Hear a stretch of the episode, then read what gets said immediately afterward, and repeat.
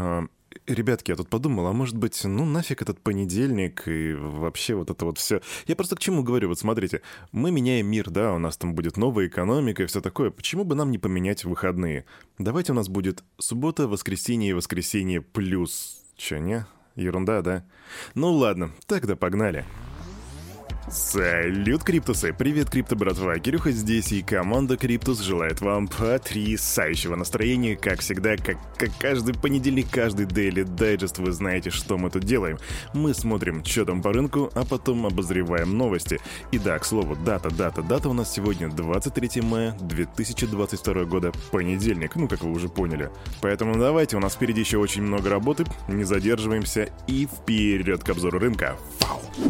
Так, бегом на Crypto Bubbles, и что я вижу? Угу, я вижу USD плюс 32,9%, Луна плюс 16,5%. Ну, это парочка, сами знаете, как она поживает, вы знаете, почему у них происходят, происходят колебания. А вообще, в среднем по рынку сейчас у нас около 7% прироста, за исключением GEX. GEX минус 11,8%, и это, похоже, единственный минус на нашем рынке. По крайней мере, из серьезных просадок. Наше все, наша прелесть биткоин сейчас составляет 30 270 долларов, а эфириум 2039 баксов баксов. При этом доминация биткоина все на тех же, ребята, уровнях 44,6%.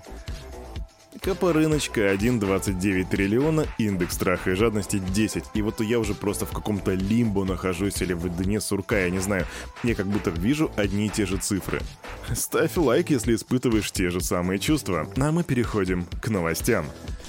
Вчера было 22 мая. Это знаковый день, и не только потому, что вчера у нас был набор в Cryptos Union, кстати, который заполнился за 40 секунд, вот это да, а потому что каждый год 22 мая криптовалютное сообщество отмечает Bitcoin Pizza Day. Поводом для праздника стало знаковое событие в криптоиндустрии, когда в 2010 году программист Ласло Хейнис приобрел две пиццы Папа Джонс за 10 тысяч биткоинов. Чтобы вы понимали, на момент, пока Кирюха это говорит, они стоят более 295 миллионов баксов, а в рублях это около 17 миллиардов. За эти бабки можно приобрести 6 оригинальных копий Конституции США, если что. Эх, 10 тысяч биткоинов. Кстати, этот день стал причиной для того, чтобы закратить грандиозный тусич. И вчера Pizza DAO решили провести 100 вечеринок в 75 странах мира, включая США, Аргентину, Южную Корею, Великобританию и Японию. Децентрализованная автономная организация также выпустила NFT-коллекцию Rare Pizza, посвященную знаменитому дню. Но тут и Binance не отстает, и накануне праздника криптовалютная биржа провела в Канах тематическое мероприятие. Участие в празднике, кстати, принял даже глава компании, наш любимый Чан Пен Джао. Он лично готовил пиццу для посетителей заведения Мистер Пицца. Помимо этого, Binance также забахали конкурс, в рамках которого подарят пяти пользователям годовой запас бесплатной пиццы, или, иными словами, 2000 долларов в BNB. Победители определят 29 мая. Ссылочку на этот конкурс я специально для вас оставлю в комментариях в Телеграме, так что проходите и участвуйте. Группа неизвестных инвесторов получила значительную прибыль, используя инсайдерскую информацию о предстоящих листингах на криптовалютных биржах Binance, Coinbase и FTX.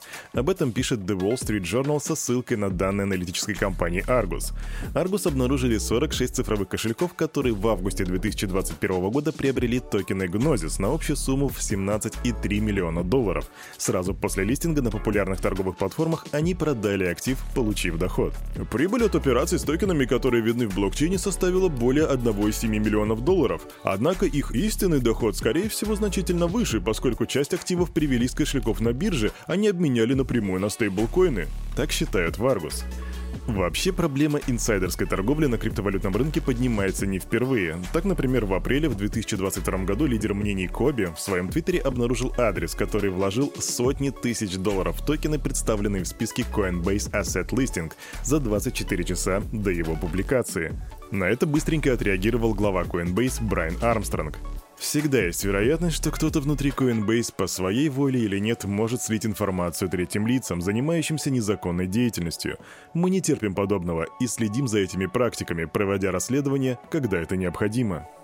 А вот глава Binance Чан Панжао заявил, что его компания придерживается политики абсолютной нетерпимости в отношении практик инсайдерской торговли. Также, по его словам, независимые аналитики проверили указанные Argus кошельки, и ни один из них не связан с кем-либо из команды Binance.